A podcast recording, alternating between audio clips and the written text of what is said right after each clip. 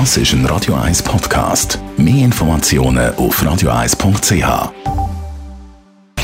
Sprechstunde auf Radio 1, präsentiert von der Dr. Andres Apotheke Stadtlaufen. Pflanzliches Wissen aus der eigenen Produktion bei Sportverletzungen, Blasenentzündung und Energiemangel.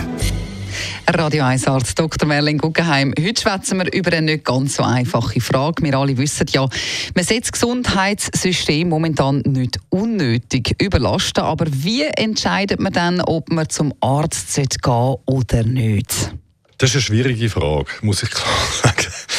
ähm, ich muss auch da sagen, im Zweifelsfall würde ich eher zum Arzt gehen als nicht. Und es ist eine lange Diskussion auch unter Medizinerinnen und Medizinern, ob das statthaft ist oder nicht. Aber am Ende des Tages gilt es, den sogenannten Leidensdruck von einer Patientin oder Patienten zu respektieren. Wenn jemand so unwohl ist oder Angst hat vor etwas, dass er gerne eine professionelle Beurteilung mhm. wette, dann sollen wir das respektieren und nicht denken, warum kommst du mit dem zu mir? Das hat in aller Regel einen Grund. Es gibt Patientinnen und Patienten, die das System missbrauchen, also wo Nacht um 10 Uhr, weil es jetzt gerade zeitlich günstig ist, auf eine Notfallstation laufen. Mhm. Das ist ein Missbrauch, das ist so. Aber wenn jemand in, sage jetzt mal, in irgendeiner Form von einer Not auf eine Notfallstation läuft, auch wenn es harmlos ist, dann muss man das so annehmen, wie es ist und sich darum kümmern. Also es hat da wie auch ein eine psychische Komponente?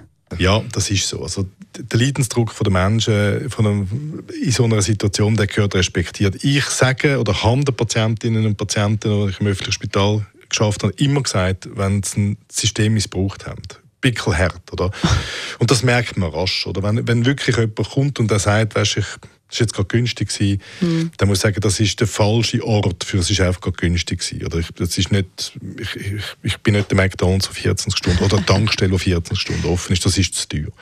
Aber alle anderen Menschen, die ähm, wo unwohl sind oder in irgendeiner Form von einer, von einer Angst, das, das nimmt man so an kümmert sich darum. Gibt es auch Fälle, wo es Alternativen gibt zu einem Arztbesuch?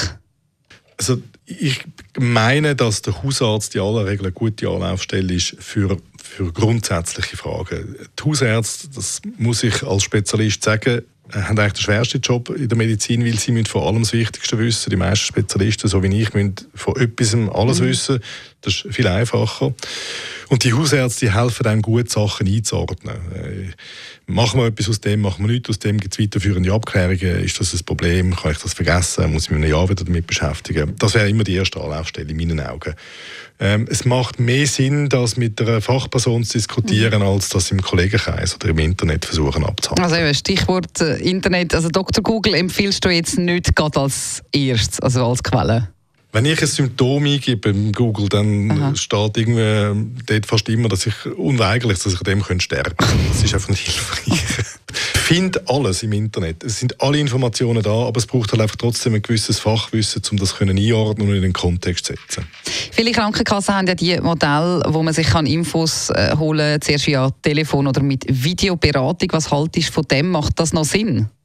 Ähm, oft schon, ja. Äh, die telemedizinischen Angebote, vor allem wenn man so ein bisschen konkretere Sachen kann zeigen kann, äh, die helfen. Mhm. Wenn die Befunde unspezifisch sind, also wenn ich jetzt nicht eine Hautveränderung zum Beispiel zeigen wenn ich, wenn ich dem Menschen sage, es tut mir da, das weh und dort bin ich nicht wohl, das mhm. führt fast meistens dazu, dass eben doch eine Empfehlung kommt, gang das mal noch zeigen und mache ein paar zusätzliche Untersuchungen.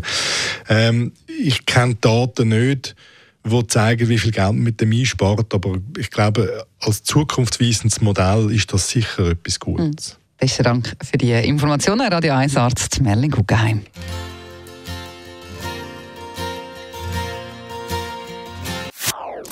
Das ist ein Radio 1 Podcast. Mehr Informationen auf radio1.ch.